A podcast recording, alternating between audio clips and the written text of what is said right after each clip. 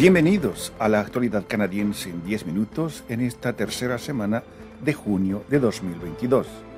Este es un podcast de Radio Canadá Internacional. Desde Montreal les saluda Rufo Valencia. Estos son los titulares de la semana. Canadá busca acelerar la obtención de la permanencia para los residentes temporales.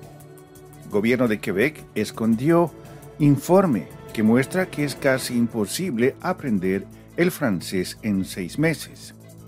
Disputa territorial entre Canadá y Dinamarca concluye con la firma de un acuerdo. Canadá suspende la vacunación obligatoria para viajes domésticos y empleados federales. Toronto y Vancouver son seleccionadas para recibir los partidos del Mundial 2026.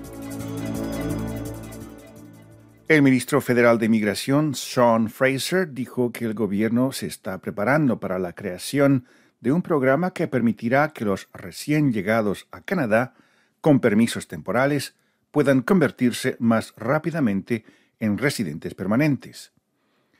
El año pasado se puso en marcha durante ocho meses un programa denominado Vía de la Residencia Temporal a Residencia Permanente, después de que los cierres de actividades obligados por el COVID-19 llevaron al cierre de las fronteras de Canadá a los recién llegados para evitar la propagación del virus. Ese programa permitió a unos 90.000 trabajadores esenciales, personal sanitario de primera línea y estudiantes internacionales acceder a un sistema acelerado para obtener el estatus de residente permanente en Canadá. Sean Fraser dijo que el nuevo programa no será idéntico al anterior y que está trabajando en el marco de un apretado calendario de 120 días establecido en una moción aprobada en la Cámara de los Comunes el mes pasado. Canadá se fijó el objetivo de aceptar a 432.000 recién llegados para este año. Esta es Radio Canadá Internacional.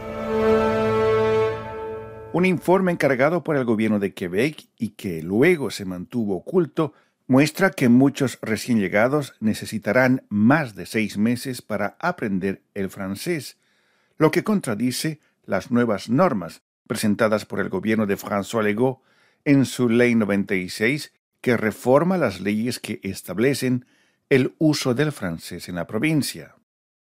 El estudio fue encargado por el Ministerio de Inmigración de la provincia en 2019 y entregado en abril de 2021, un mes antes de que el gobierno de la Coalición por el Futuro de Quebec presente su polémico proyecto de ley 96 que da un lapso de seis meses como tiempo para que los inmigrantes aprendan la lengua francesa. Ese informe nunca fue hecho público por el gobierno y fue obtenido por el difusor público canadiense CBC bajo la legislación de acceso a la información. Canadá y Dinamarca llegaron a un acuerdo para dividir una pequeña isla deshabitada en el Ártico, poniendo fin a una disputa internacional de casi 50 años entre los dos países amigos que libraron un duelo de banderas y botellas de whisky depositadas en el lugar en signo de soberanía. La ministra canadiense de Relaciones Exteriores, Melanie Joly, firmó el acuerdo este 14 de junio en Ottawa junto con su homólogo danés Jepp Kofod y el primer ministro de Groenlandia, Mute Burup Egede. El acuerdo establece que los dos países acordaron dividir la roca de 1.3 kilómetros cuadrados casi por la mitad. La frontera que separa a los países seguirá una grieta en la isla que se extiende de norte a sur. La disputa sobre la isla Hans se remonta a 1973, cuando Canadá y Dinamarca intentaron establecer una frontera a través de la vía fluvial del estrecho de Nares. La isla de Hans se eleva verticalmente 180 metros desde las aguas heladas entre Canadá y Groenlandia. Ambos países se encuentran exactamente a 18 kilómetros de la isla, lo que les permite reclamar la soberanía de ese enorme peñasco según el derecho internacional.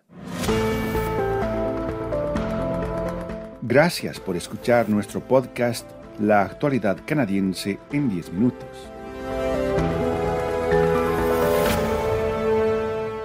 Ottawa anunció este 14 de junio la suspensión de la obligación de vacunación para los empleados federales y para los pasajeros que quieran subir a un avión o un tren en Canadá. Los empleados federales y los trabajadores del transporte en sectores regulados por la legislación federal ya no tendrán que vacunarse completamente como condición para poder trabajar. Aquellos empleados que se encontraban de baja administrativa no remunerada debido a que se negaban a vacunarse serán invitados a volver a sus fuentes de trabajo. A partir del 20 de junio ya no se exigirá a los viajeros al interior de Canadá que estén debidamente vacunados antes de abordar un tren, un avión o un barco. Los visitantes y los ciudadanos canadienses que ingresen desde el extranjero tendrán que seguir cumpliendo con los requisitos de entrada y el uso de las mascarillas seguirá siendo obligatorio para quienes suban a trenes o aviones en Canadá. El ministro federal de Relaciones Intergubernamentales, Dominique Leblanc, dijo a los periodistas que, aunque se suspendan algunas obligaciones, el gobierno federal las volverá a imponer si los niveles de contagio del COVID-19 aumentan.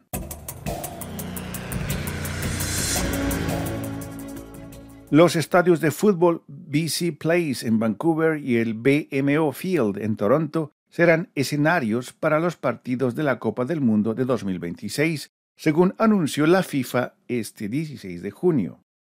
El Mundial de Fútbol 2026 tendrá lugar en Canadá, Estados Unidos y México. Además de Toronto y Vancouver, fueron seleccionadas 16 regiones en Estados Unidos y tres ciudades mexicanas para recibir esos partidos. El estadio BC Place acogió nueve partidos durante el Mundial Femenino de 2015, incluyendo el partido final, que atrajo a más de 50.000 aficionados.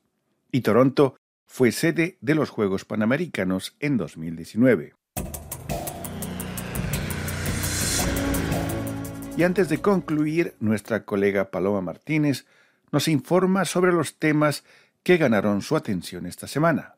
Bienvenida, Paloma. ¿Qué tal, Rufo? Buen viernes a ti y a todos nuestros oyentes. Esta semana les presento las preocupaciones de estudiantes internacionales en Quebec con respecto a las nuevas disposiciones que restringirán el acceso al permiso de trabajo y por consecuencia a la residencia permanente si las leyes cambian otra vez, pues es complicado porque pues uno como estudiante que vive en, ese limbo es con un pie aquí, con un pie allá. No sé si, si va a cambiar la ley para bien o para mal. También encuentros y recuerdos en un proyecto artístico e intercultural para jubiladas. Malú Encinas. No solamente es la pintura, es trabajar las emociones, trabajar este en algo que quizá no nos habíamos dado cuenta de cómo nos afectó la soledad en la pandemia. Estar encerrados y ahorita volvernos a reunir y estar juntos, todo eh, nos llena. Al menos a mí me llena mucho. Y por último, recompensas para artistas e historias latino-canadienses en el Gala Quebec Cinema. René Portillo. Bueno, el haber ganado es increíblemente una sorpresa, así como que no, no lo esperábamos nadie, sobre todo que hay poca representación latina en el medio en este momento, por eso cuando ganamos, esto realmente es como que es para la comunidad latina, ¿no? Ni fue el primero, ni seré el último, y hay, por ahí pasar muchos, han pasado muchos latinos aquí que han abierto caminos para mucha gente. Y bueno, el hecho de ganar, si eso representa un precedente para que otras personas de la comunidad se sientan representadas o inspiradas o motivadas a seguir haciendo su trabajo y pues me alegra mucho, para eso es que se hacen las cosas. Eso es todo por mi parte, Rufo. Muchas gracias. Será hasta la próxima. Muchas gracias, Paloma. Aquí llegamos al final de la actualidad canadiense en 10 minutos, un podcast semanal de Radio Canadá Internacional. Desde Montreal, Canadá, Rufo Valencia les agradece por su atención y será hasta la próxima semana.